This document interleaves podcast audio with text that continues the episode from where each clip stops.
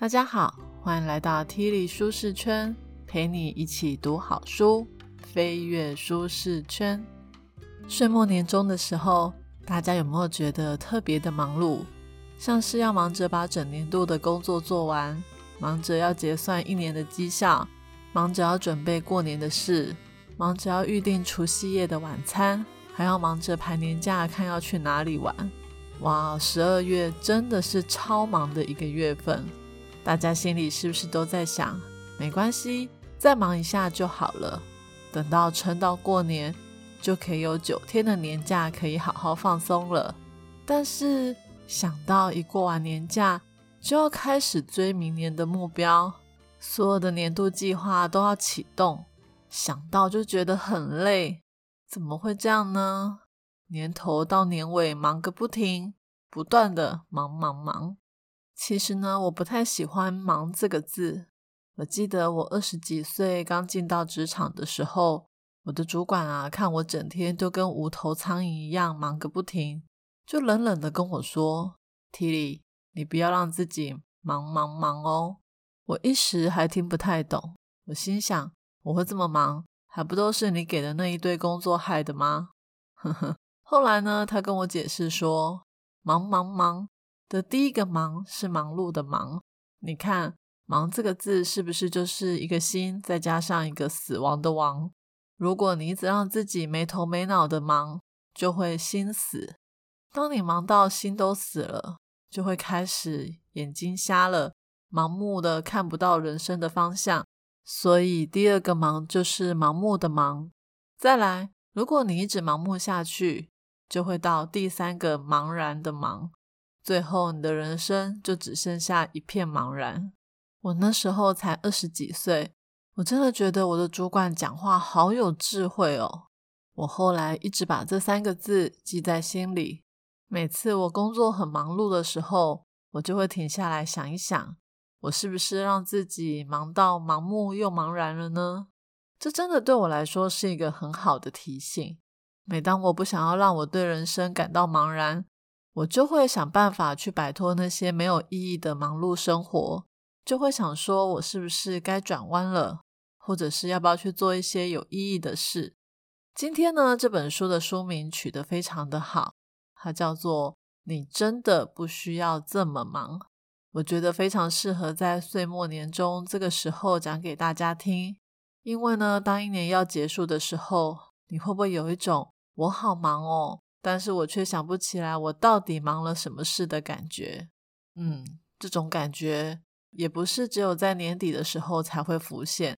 你应该也有过上了一整天班，拖着疲惫的身体回到家的时候，躺在沙发上想说：“今天好累哦，但是我到底都做了什么呢？怎么忙了一天，好像啥事也没完成，不止爆肝。”心情还糟透了。我想这种状况应该很多人都有发生过。我身旁的朋友也都很常跟我说，他们都不知道自己在忙什么。就连这本书的作者也曾经好一段时间都处在这种忙碌的低潮里。这本书的作者叫做谭雅·道尔顿，她是一个很优秀的女强人哦。她自己创业，有自己的公司，还跟老公一起养育两个小孩。她跟我们上一集过度努力提到的完美妈妈一样，不止把公司顾得很好，在小孩的陪伴跟教育上也花了很多心思。她工作已经这么忙了，还是每天要接送孩子，做家里面一堆的家事，还去当志工。总而言之，每天都有几十件代办事项等着她去一一消灭。后来呢，有一天晚上。她的丈夫在晚餐的时候问她说：“哎，你今天都做了些什么啊？”结果这么一问，作者就崩溃了，因为他明明就做了一堆事，但是他却只记得他有很多事情还没有做，觉得自己不够努力，时间太少，没有把妻子、妈妈、主管的角色扮演好。听到这里，有听过上一集过度努力的朋友们。你应该都会说，他也太过度努力了吧？呵呵，其实我们人呢，都有一些很奇怪的毛病，就是我们都很想被看见，很希望受到别人的肯定。我们错误的以为，只要不断的忙碌，提高自己的曝光率，才能够让别人看见我们。我们也太担心，如果我们停止努力、停止忙碌，就会失去重要性，会被这个世界遗忘，然后这个世界就再也没有我们立足的位置了。但其实这样的想法是错误的，这样不只会让我们陷入忙忙忙的恶性循环，更可怕的是，还会让我们错过很多人生中应该要拥有的快乐。那该怎么办呢？这就是今天这本书的作者要告诉我们的。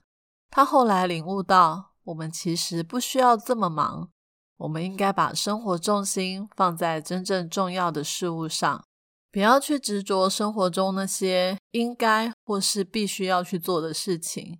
这样子，我们才可以打从心里面感到喜乐跟幸福。为了帮助更多人脱离无意义的忙碌，作者还开了一个课程，叫做。好好生活，所以呢，今天我们会带到几个好好生活的法则，让现在还忙到不行的你可以喘一口气，重新掌握自己的人生哦。好，那我们就开始吧。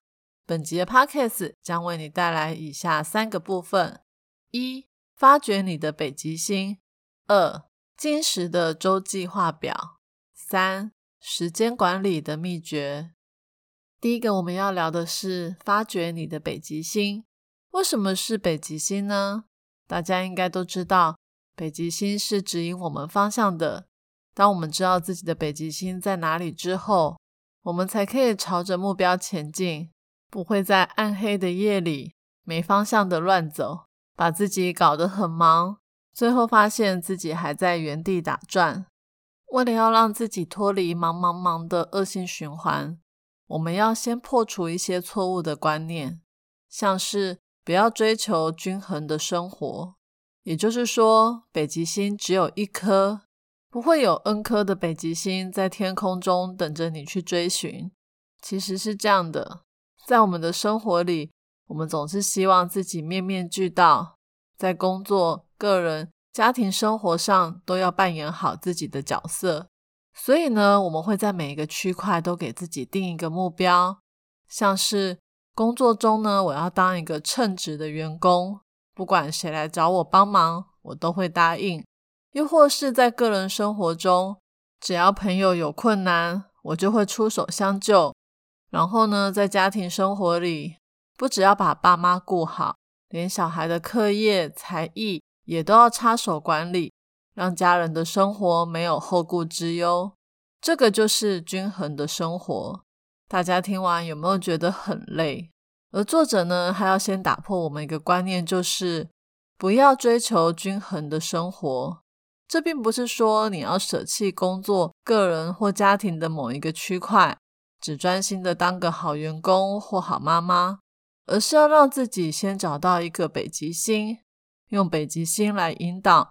你在工作、个人以及家庭中所有事物的分配，也就是说，虽然你是一个好妈妈，但是你还是可以拥有自己的时间来追求梦想。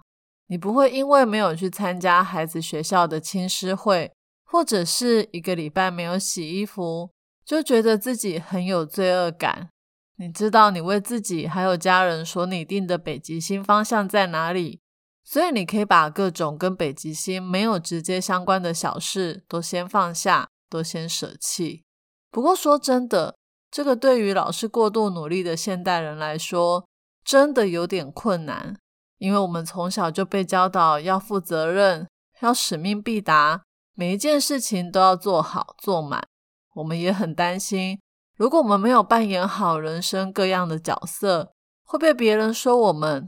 摆烂、不负责任，但是我们在这里要重申一个观念，就是如果你不为自己安排真正需要做的事，而是把别人的优先事项当做是你的责任，这样的话，不管你完成多少代办事项，到最后都会觉得自己一事无成。举个例子来说好了，我有一阵子啊，发现自己的工作很无聊，我每天都在处理类似的事情。每天八小时，我从早忙到晚，也没有什么时间休息。但是你问我忙了什么，我就只能说，哦，我就帮客户处理了几个问题，我做了几份简报，开了几个会议，就这样。我也不晓得这些事对我的人生到底有什么帮助，顶多就是年度 KPI 达成了，年底可以拿到绩效奖金这样而已。你说我有什么贡献吗？可能就是客户的满意度有提高那么一滴滴。再来就是，虽然下班后我是个妈妈，但是你们也知道，我们家丽子超级乖巧的，根本也不用我花什么心思带她。其实说起来，生活都还算蛮平顺的。可是我每天晚上躺在床上的时候，就会开始想说：我今天到底做了什么有意义的事？没有，完全没有。我根本就是行尸走肉的在过每一天。我真的不夸张哦。我那时候每天脑海里出现的名词都是行尸走肉。后来呢，我就跟上帝祷告说：“我到底要做什么事情来增加我生活的意义呢？”然后我就开始写小说了。我那个时候每天早上七点准时起床，写一个小时的小说，八点再准备上班。每天哦，持续了好几年。当然啦，我也不是每天都文思泉涌，也是会遇到写作的瓶颈。但是我只要一天有写到一小时，我就会觉得我那一天没有白活了。虽然我还是每天都会去公司做那些我再熟悉不过的工作，但是我的心态也改变了。因为我为了收集小说的灵感，我在开会的时候会特别去注意每个人的表情、对话，还有我会去分析他们行为背后的动机，真的是很有趣。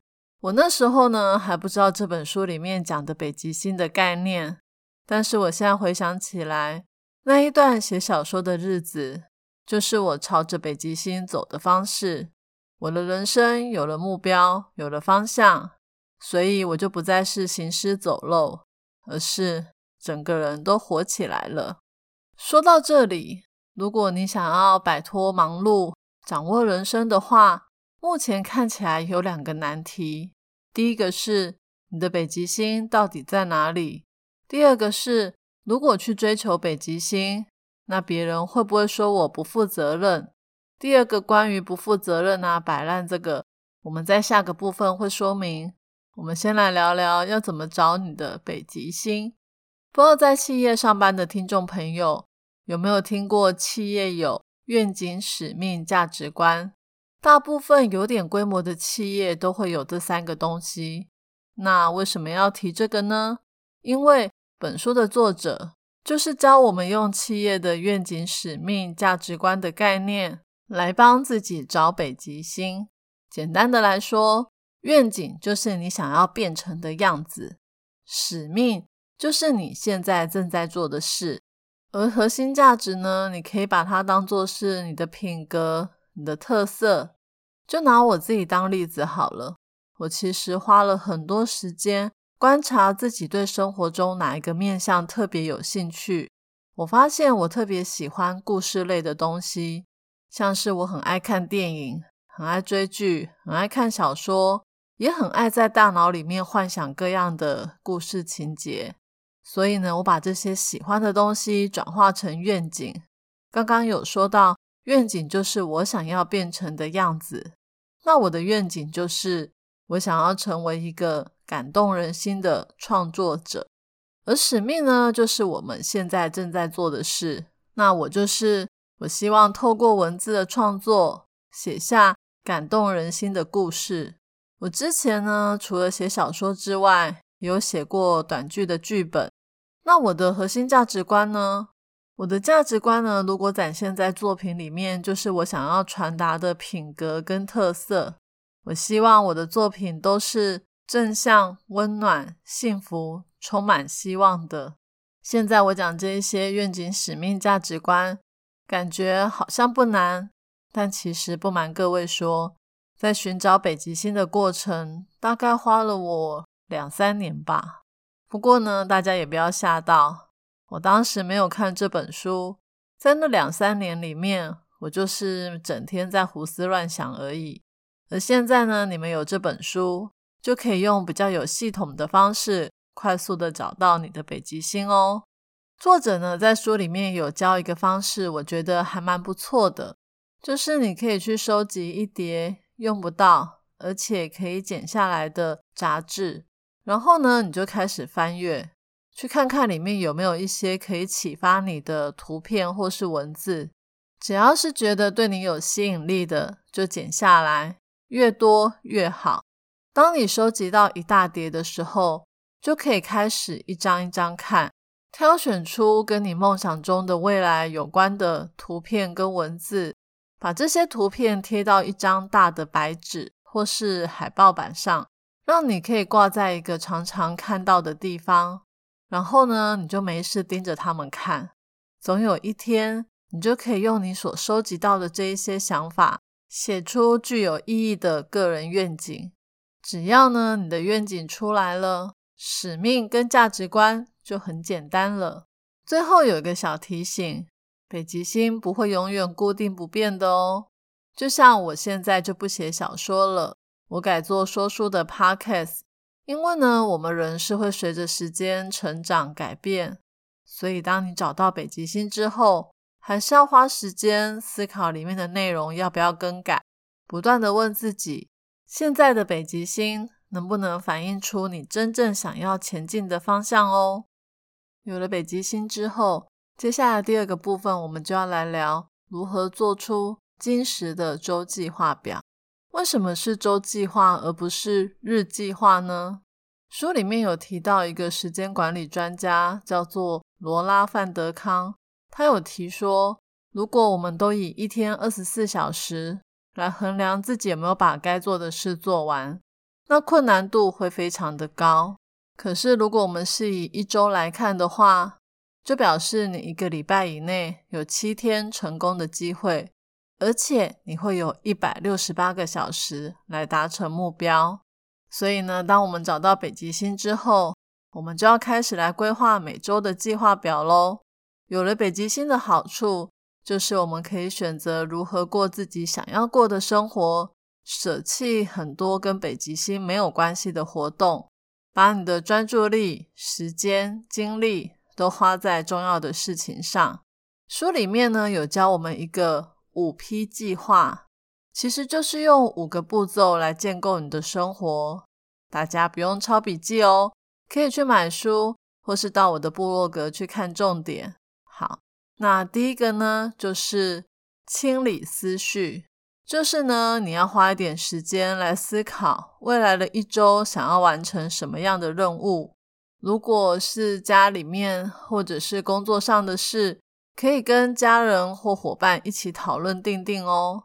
像作者呢，他每个礼拜天会跟家人一起计划未来一周家庭里面的大小事，然后呢，在每个礼拜一还会跟团队一起计划那个礼拜要完成的公事。跟家人或团队一起思考要完成的事，有一个好处是，这可以让大家都知道，我们彼此都是有责任要一起把工作顺利完成，就不会有那种把所有的事情都推到妈妈身上，其他人都在摆烂的状况发生。而且定定计划也可以让每个人知道这个礼拜要做什么事，不用老是去问妈妈或是主管。自己就可以自动自发完成哦，但是要记得计划表一定要贴在大家都看得到的地方哦。那第二个步骤是规划进程，这里呢不是要我们把每个时段要完成的事情都先写好，像是现在明明才礼拜天，你就已经写下礼拜五的下午要去超市采买。如果是这样的话，不就又回到每日计划吗？而且万一你突然星期一晚上失眠，星期二早上你睡到十二点，那星期二下午不就要补星期二早上的工作？所有的工作都因为这样 delay，不就把自己的心情搞得很差吗？所以呢，作者教我们，我们要把每天都当做是一个新的机会。每天早上呢，你就花个十分钟想一下，这个周计划里面有哪一些是想要在今天完成的，这样子会比较有弹性，也不会给自己太大的压力。其实呢，只要每天都可以朝北极星的理想生活前进一小步，那你就已经在逐渐掌握你的人生了。第三个步骤是排定优先顺序。当然，我们的工作、家庭、个人生活里面，一定会有很多一定要完成的代办事项，例如主管的交办事项、洗衣服、日常采买，这些呢，难免也要列在周计划里面。但是一定要把可以推动你进步的工作列在优先要务上。也就是说，为了要追求北极星，你一定要做的事，像我之前为了要写小说，我就要看很多小说，一直练文笔，这些呢都是很花时间的苦工。但是如果不把这些事情排在日常要务里，我就永远没有办法抵达北极星。作者建议我们也可以用分组的方式来安排时间，像是依照行动分组，也就是说，把类似的活动分在一起。例如，要追北极星的工作都排在早上最有精神的时间做。那有些工作不需要动太多脑筋，重复性又高，就可以放在一段时间内一起处理，像是打电话、寄 email、包装产品等等。然后呢，如果有一些工作是要在同一个环境下处理的，例如跑腿啊、邮寄、采购等等，这些工作都要外出，那就在同一个时间一起处理。分组的目的是要让我们可以把时间、精力、专注力都做最大化的运用哦。那第四个步骤是保留时间，这边我们要先转换一下脑袋。作者说。我们每天不是早上都要规划今天要做的事吗？那请记得把行事历填满。呵呵，你是不是以为你听错了？不是说不要太忙吗？怎么会要你填满呢？没错，就是填满。因为如果你的行事历有空白，就等于邀请别人把他们的优先要务跟他们的需求塞在你的行事历中，这样子我们就没有办法有时间处理自己的事。所以尽量不要空白哦，而且我们在排自己要做的事的时候，也不要太密集，要给自己预留百分之五十的缓冲时间。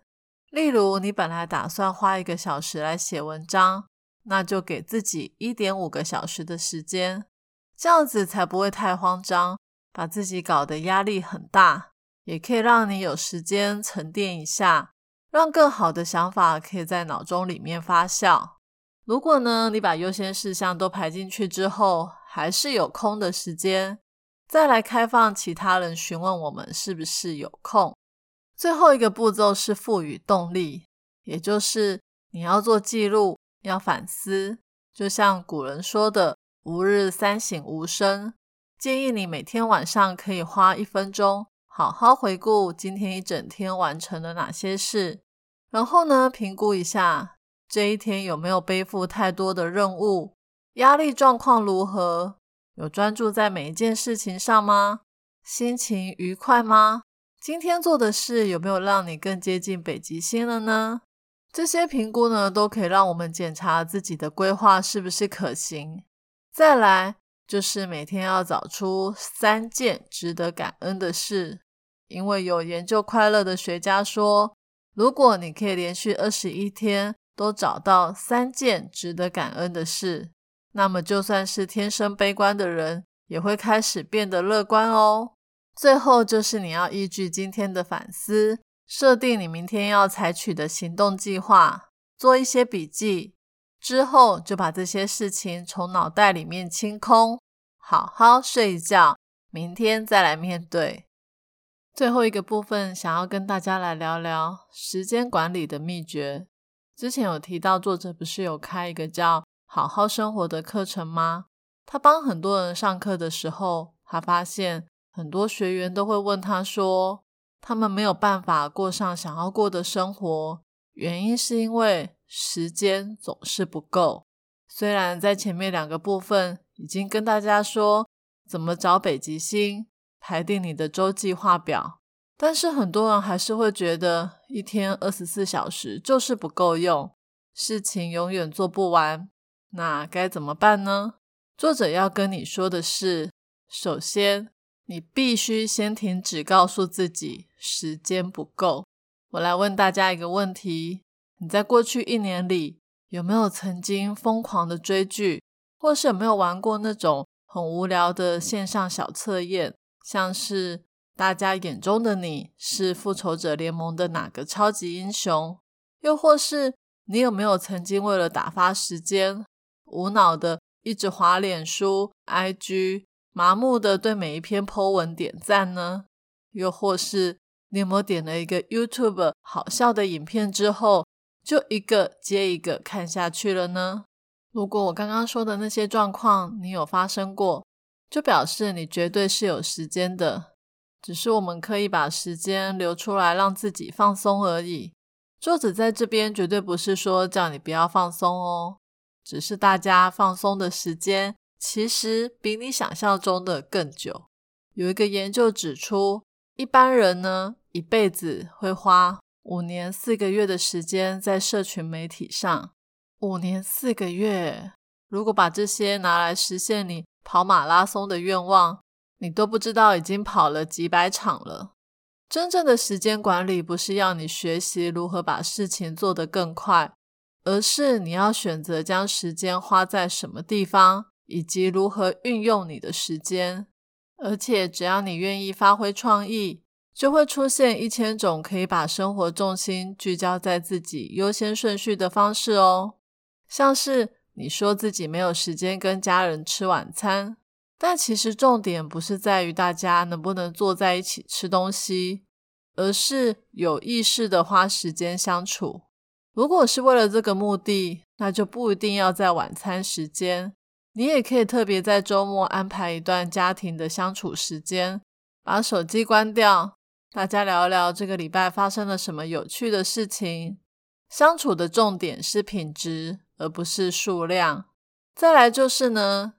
界限是空出时间的关键，我们必须要为自己留时间，因为除非我们刻意去做，不然时间是不会自己神奇的空下来的。有的人可能会觉得为自己留时间是一件很自私的事，好像你只想到你自己，不愿意把时间花在别人身上。但请不要这么想，把时间留给自己，追求北极星。是为了培养出更好的自己。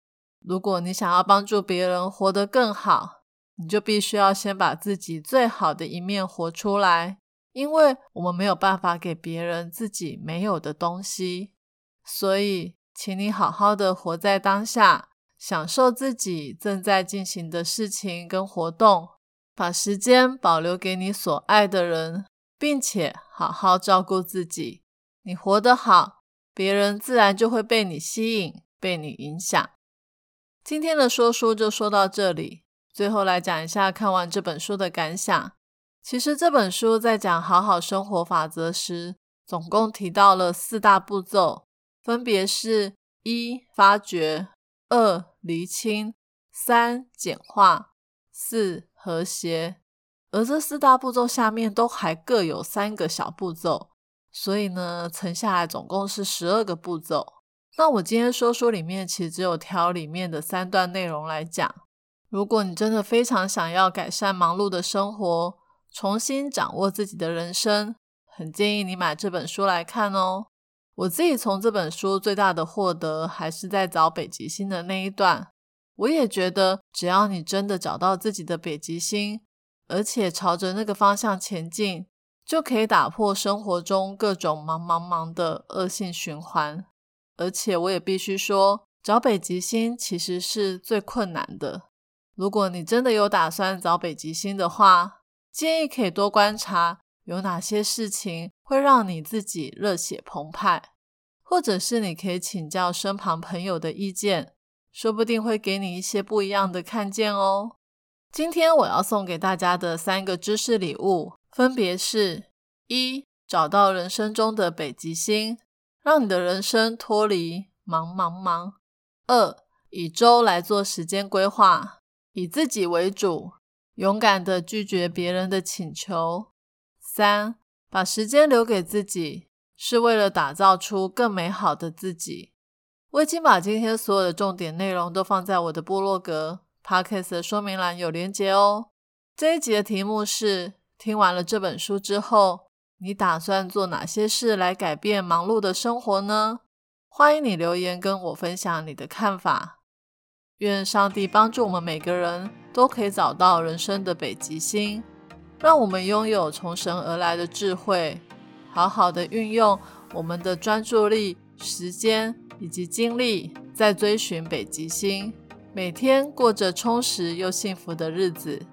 T 力舒适圈，一周一本好书，我们下周见，拜拜。